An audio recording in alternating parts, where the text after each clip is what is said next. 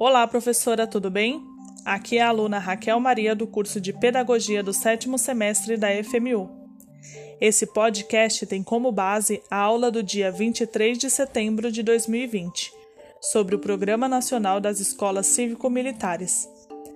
O debate da aula teve como intuito a reflexão sobre a implementação das escolas militares dentro das escolas públicas atuais precisamos compreender o que são as escolas cívico-militares. As escolas cívico-militares nascem a partir da ideologia de uma escola militar dentro da escola pública, que tem como objetivo ser administrada por militares, além de ser financeiramente sustentada por esses órgãos, dando uma falsa ideia de uma escola boa pelo fato de sua arquitetura ser mais estruturada além de profissionais mais qualificados no segmento militar.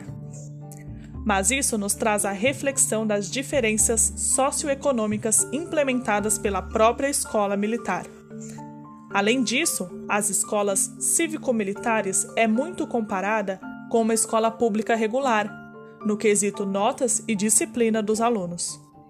O que muitos esquecem de refletir é na existência de preconceitos dentro dessas escolas, como por exemplo o machismo, nas diferenças entre meninos e meninas, além da supervalorização das disciplinas do comportamento e a rigorosidade comparada de um quartel.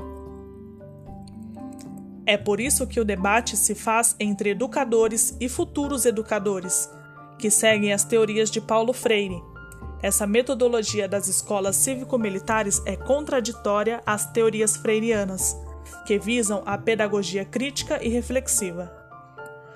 Como educadores, sabemos que os alunos não se baseiam em notas, mas sim numa prática educativa que leva em consideração os seus interesses e suas dificuldades. Um estudante ensinado na base da repressão resultará em uma sociedade opressora já um estudante ensinado na base do acolhimento resultará na transformação para uma realidade igualitária e empática dentro da sua sociedade. Obrigada, professora.